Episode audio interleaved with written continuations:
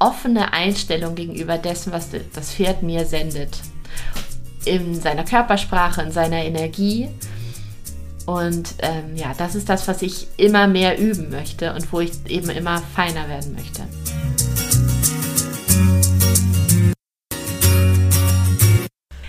Hör auf dein Pferd.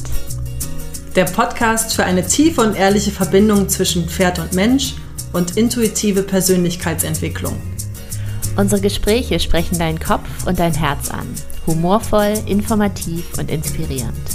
Ein Podcast, der dich bestärkt, deinen Weg zu finden. Für eine positive Pferdewelt. Schön, dass ihr wieder eingeschaltet habt bei Hör auf dein Pferd.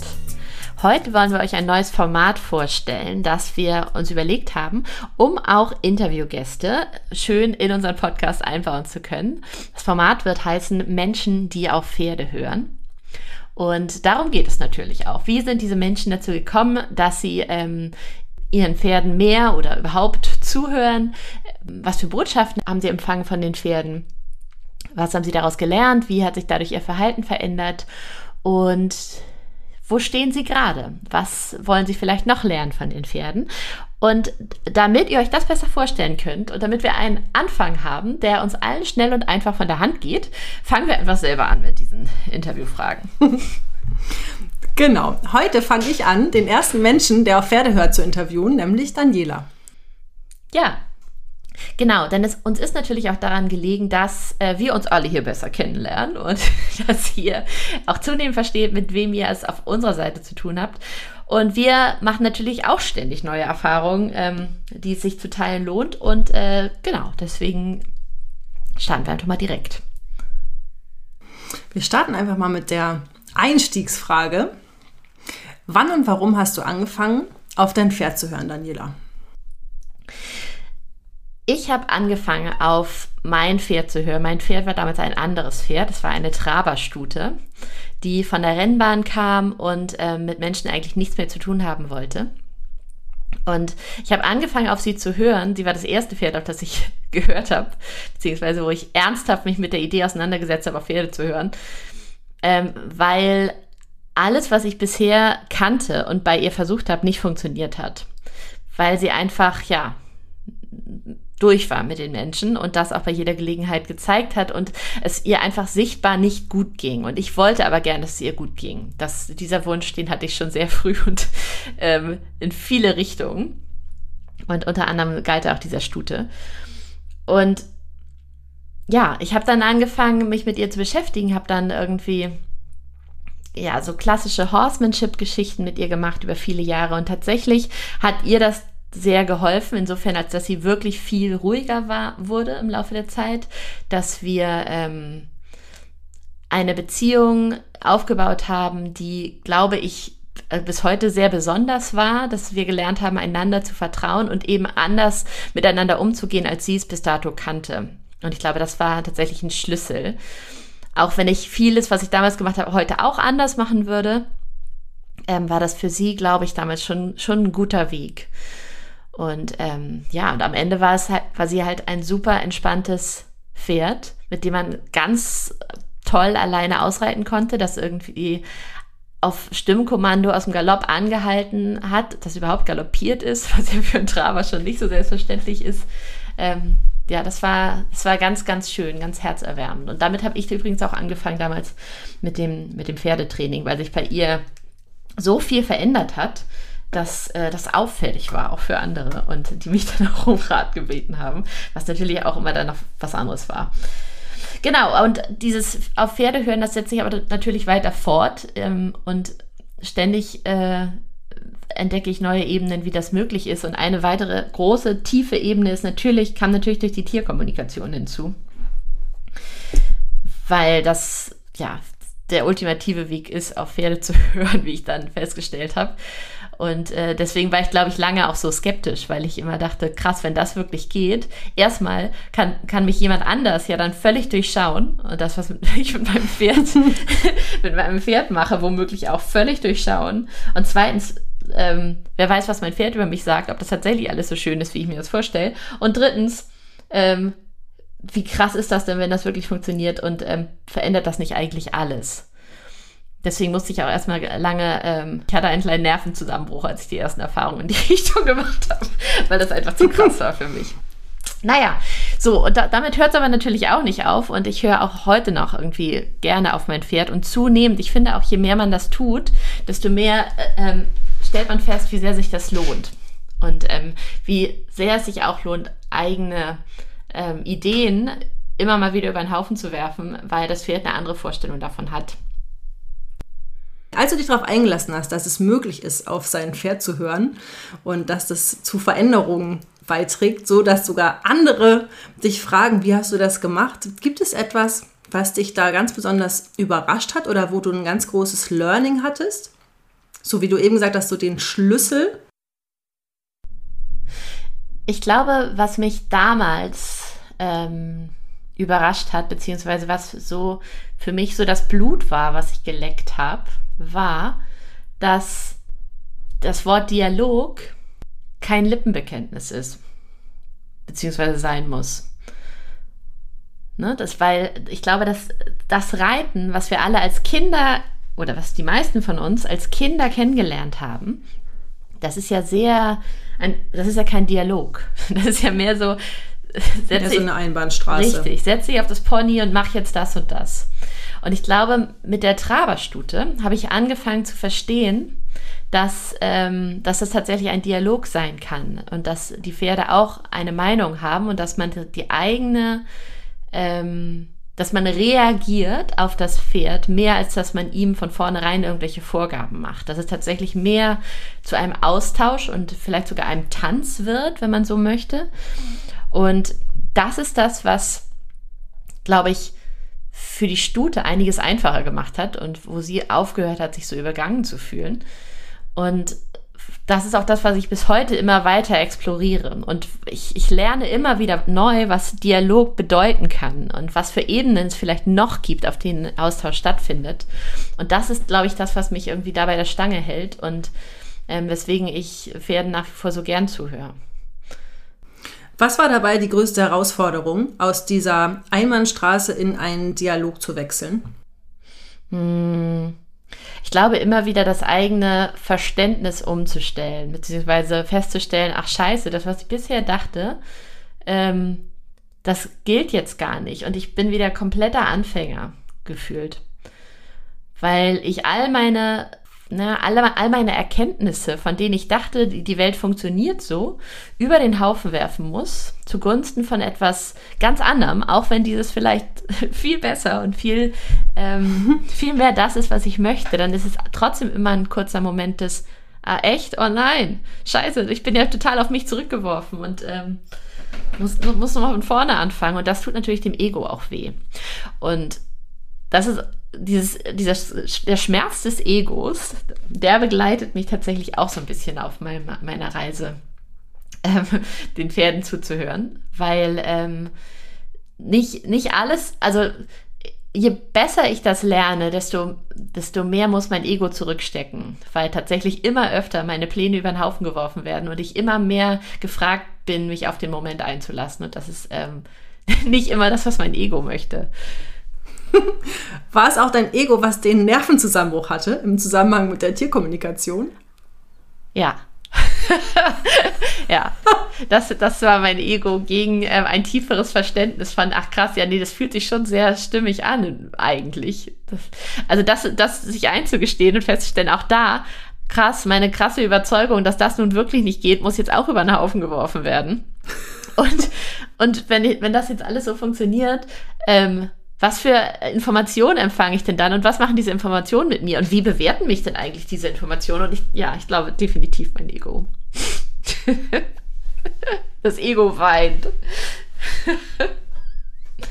auch, aber ehrlich gesagt, ich glaube, ich war aber auch so tief berührt. Ich glaube, das, hat, das war auch ein Anteil daran. Ja.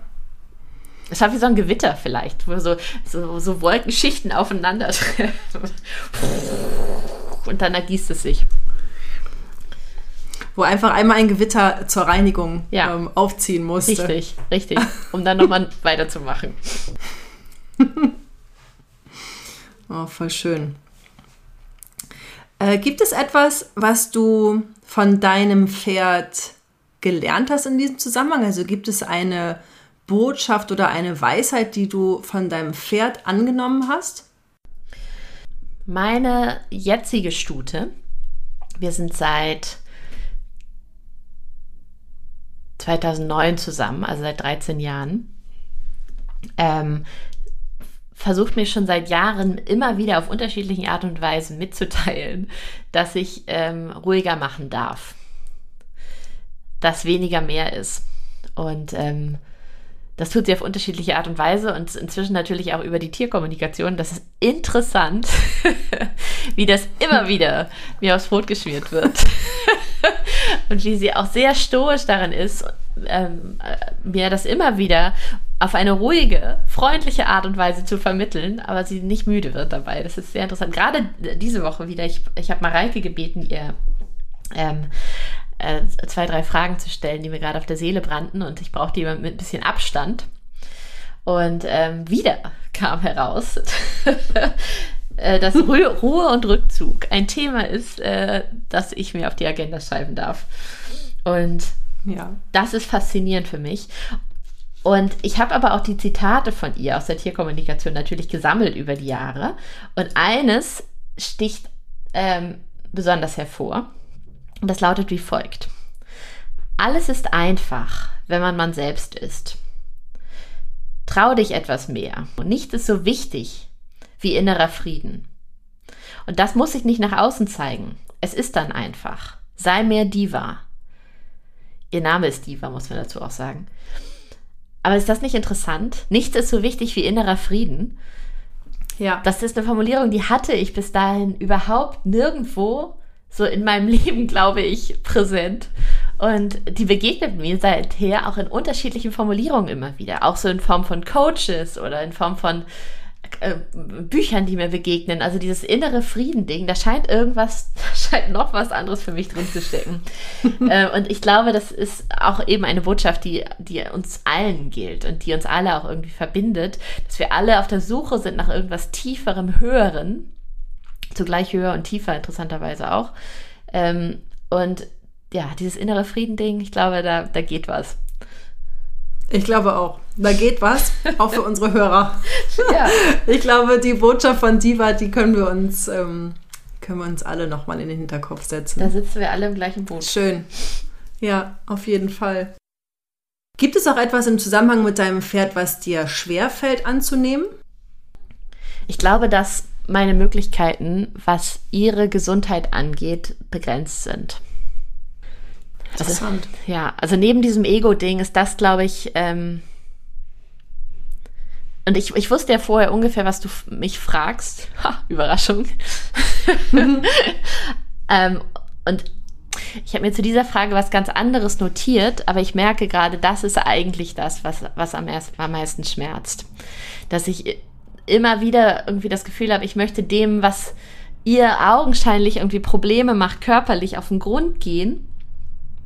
Und sie das aber gar nicht so sehr irgendwie als Thema für sich sieht und dann über andere Themen sprechen möchte und am Ende auch eigentlich mehr ähm, die Gelegenheit nutzt, um mir Botschaften mitzugeben, die ihr eben viel mehr auf dem Herzen liegen als ähm, als diese gesundheitlichen Themen. Und ich habe ganz viel äh, Entspannungsarbeit auch mit ihr gemacht und das hat ihr auch sehr geholfen. Und sie meinte aber in einem Gespräch auch mal, dass ähm, dass ich sie nicht entspannen kann.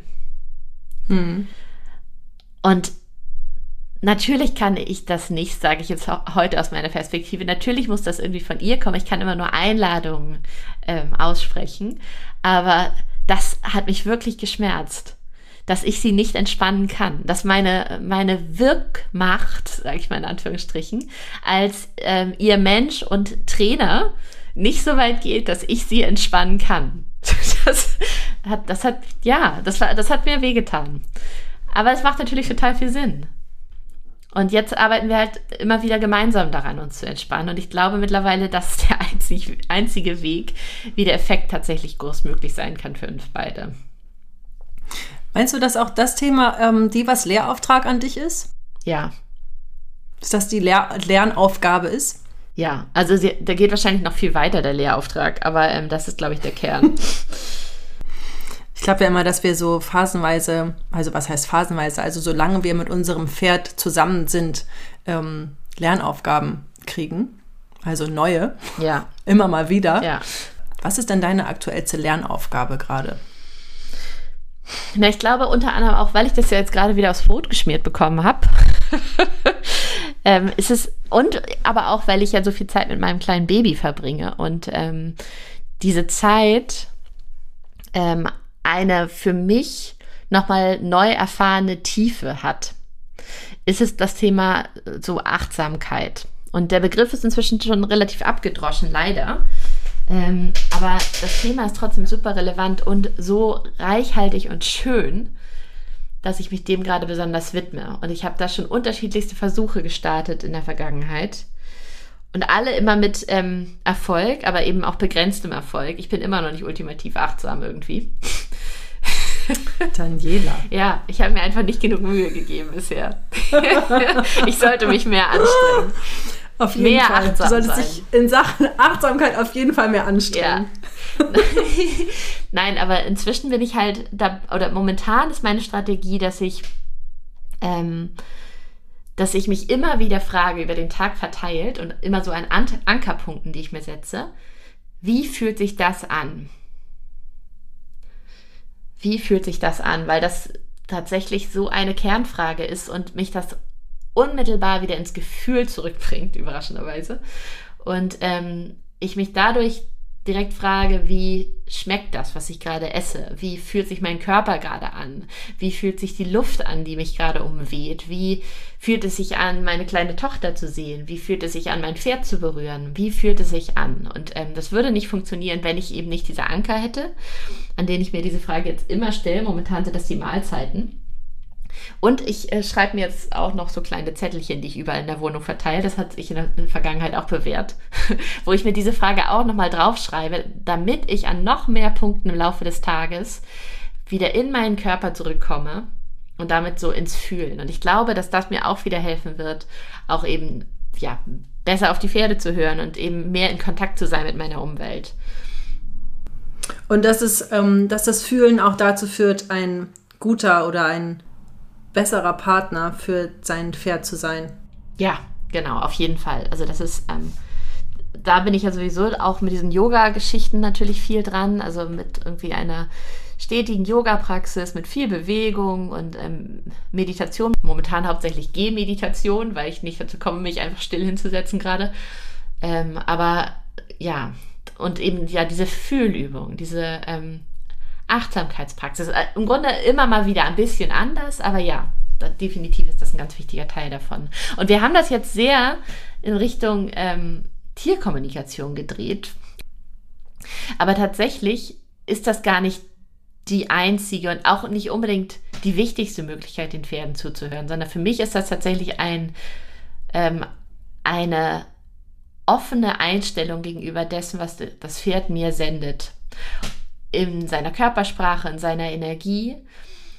Und ähm, ja, das ist das, was ich immer mehr üben möchte und wo ich eben immer feiner werden möchte. Sehr schön. Gibt es etwas, was du konkret tust oder verfolgst, um deinem Pferd besser zuzuhören? Ähm, ja, also zum einen, wie gesagt, Yoga und ähm, Meditation und Achtsamkeit und Atemübung und so. Also da bin ich tatsächlich täglich dran in irgendeiner Form. Ich bin da mittlerweile relativ kreativ geworden, wie das aussehen kann. Ähm, aber auch dieses äh, Thema Persönlichkeitsentwicklung und irgendwie Entwicklung der Fähigkeiten, die mich irgendwie an der Seite meines Pferdes weiterbringen. Und das sind letztendlich auch die Fähigkeiten, die mich im Leben besser machen und im Leben weiterbringen, interessanterweise. ähm, deswegen ist, hat es einen vielfachen Nutzen, dass ich mich da weiterentwickle. Aber ja, also ich versuche tatsächlich sowohl körperlich als auch irgendwie mental, als auch irgendwie ja, psychisch, emotional ähm, immer wieder mich weiterzuentwickeln, um dem Pferd auch näher zu kommen und es besser zu verstehen. Und Wissen ist natürlich auch ein wichtiger Punkt, ne? Also, dass ich immer mehr von den Informationen abschöpfe, die andere gesammelt haben.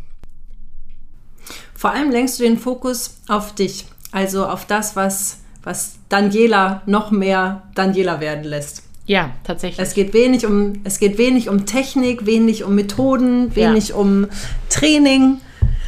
Es geht vor allem um dich. Genau, tatsächlich. Tatsächlich. Was auch interessant wäre, ne? Also das hätte ich früher auch nicht unbedingt gedacht, dass das der, dass das der Weg sein kann. Aber ähm, das ist das, was, was ich ja mittlerweile ganz stark spüre. Was ist für dich das größte Missverständnis zwischen Pferden und Menschen? Tatsächlich das Thema Rangordnung. Dass wir ähm, den ganz festen Glauben haben oder alle gelernt haben, dass Pferde in Rangordnung leben und das eben die Grundlage ist von den allermeisten Dingen, die wir mit ihnen machen und eben auch wie wir ihr Verhalten interpretieren. Und das sehe ich total problematisch, weil mittlerweile tatsächlich so viele Studien nahelegen, dass es dieses Konzept in Pferdeköpfen und in Pferdeherden nicht gibt und dass das ein menschliches Konzept ist, was wir den Pferden auferlegen. Das heißt, das entsteht durch unsere Brille, wie wir auf Pferde gucken und nicht durch die Pferde selbst. Und ich glaube, wenn wir es schaffen, uns da mehr zu öffnen und eben auch zuzulassen, dass es ande, andere Interpretationsmöglichkeiten gibt für das, was wir meinen, was auf eine bestimmte Art und Weise stattfindet, dann ähm, eröffnet das zum einen neue Perspektiven im Umgang mit den Pferden, also neue Tief, Tiefen für Pferd, Pferd-Mensch-Beziehungen, aber auch neue Chancen für Haltung. Und ähm, ja. ja, oder? Also weil wenn wir eben nicht immer das Gefühl haben, es ist normal, dass Pferde sich ständig miteinander auseinandersetzen, weil ja auch immer, weil die ja ständig ihre Rangordnung klären müssen, dann können wir vielleicht verstehen, dass ähm, das mit unserer Haltung zu tun hat. Und dass wir vielleicht an der einen oder anderen Stelle einfach auch mal interpretationslos ja. auf Situationen ja. oder auf, ähm, äh, auf Szenen schauen. Dass wir nicht immer gleich eine Geschichte drüber Richtig. legen. Genau, genau. Und das ist eben auch wieder was, was uns an allen Stellen im Leben und eben auch in der Persönlichkeitsentwicklung sehr ja. hilft, dass wir aufhören.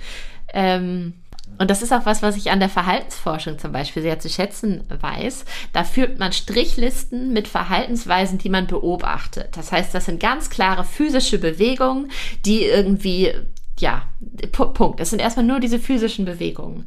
Die Interpretation findet auf einem anderen Blatt statt. Die findet danach statt. Das heißt, erst sehe ich, das Pferd legt die Ohren an und hinterher frage ich mich, okay, was kann es denn in dem Moment bedeuten, dass dieses Pferd die Ohren angelegt hat? Und diese Trennung von Verhalten und, und unserer Geschichte, die wir uns davon, dazu erzählen, das ist eben was, was enorm wertvoll ist für ganz viele Lebenssituationen, weil wir ja immer durch unsere individuelle Brille gucken und wir immer nur das sehen, was wir, wir sehen im Grunde nicht die Welt, wie sie ist, sondern wir sehen die Welt so, wie wir sind. Habe ich irgendwo mal gehört. Und ähm, das spricht da Bände und ich glaube, daraus können wir alle noch ganz viel lernen. Mega. So, ich weiß aber ja, dass dieses Rangordnungsthema, ähm, dass das noch ziemlich ungewohnt ist für viele Köpfe. Ich verstehe das total, weil ich selber lange gebraucht habe, um mich da so richtig reinzudenken. Und ich glaube, die Dominanztraining ist ein bisschen verpönt, weil das Thema grundsätzlich schon mal so ganz leise mal in die Pferdewelt geworfen worden ist. Es ist aber noch nicht so angekommen, was das tatsächlich alles bedeutet. Und ähm, ich habe mir so ein bisschen auf die Fahnen geschrieben, dazu aufzuklären. Deswegen findet ihr, wenn ihr mögt, ähm, einen Artikel dazu auf meiner Seite, wo ich so meine Erkenntnisse dazu einmal darlege und auch die Übersetzung der Stellungnahme der Internationalen ähm, Gesellschaft für Reitwissenschaften dazu habe ich euch übersetzt. Die gab es ursprünglich nur auf Englisch, wo auch ähm, im Grunde die, die Erkenntnisse von unterschiedlichen Studien einmal festgehalten wurden und eben dann auch eine Stellungnahme der Wissenschaft zu diesem Thema. Ähm, ja, was so ein bisschen untermauert beziehungsweise auch unterfüttert, äh, was, was ich dazu sage, beziehungsweise wo ich gerne helfen möchte, das zu verbreiten, weil ich glaube, dass es wirklich einen großen Unterschied macht für die Pferde. Super, wir verlinken euch das alles in den Show Notes. Und dann würde ich sagen, ist unser erstes Interview mit einem Menschen, der auch Pferde hört, zu Ende. Und das war unsere erste Folge mit diesem Format. Ja, super, wie aufregend. Ähm, beim nächsten Mal interviewen wir dann aber dich, würde ich sagen. Das ist nicht die nächste Folge, aber das nächste Interview, das wir führen, damit ähm, du dann auch mal wieder irgendwie zu Wort kommst. Ich habe das Gefühl, mein Redeanteil ist äh, viel zu hoch in diesem Podcast, aber ich meine, das ist bei Interviews vielleicht auch einfach so. Ja, wenn du es jetzt nicht gesagt hast, hätte ich es gesagt, dass das der Sinn bei Interviews ja, ist, okay. dass der, der interviewt wird, den höheren Redeanteil hat. Deswegen ist es wahrscheinlich ein gelungenes Interview, dass, äh, wenn dein Redeanteil höher ist als meiner. Ich freue mich sehr auf dieses Format und ihr dürft gespannt sein, welche Gäste wir so einplanen. Ich werde noch nichts verraten, weil der nächste Gast bin ja ich selber. Genau. Schön. Dann wünschen wir euch eine schöne Zeit mit euren Pferden. Hört auf eure Pferde, das lohnt sich. Und ähm, ja, hinterlasst uns gerne einen Kommentar, wenn ihr mögt, eine Bewertung auf iTunes. Darüber freuen wir uns sehr. Und das hilft uns, den Podcast weiter zu verbreiten. Und wenn ihr etwas zu sagen habt, dann schreibt uns immer gern an hallo at hör auf dein Pferd. Nee, stopp. An podcast at hör auf dein Pferd.de. Moment. Willst du so drin lassen? Das ich wollte jetzt nur mal angeben, dass ich die jetzt endlich auswendig weiß. das ist doch gut. Bis zum nächsten Mal. Bis zum nächsten Mal.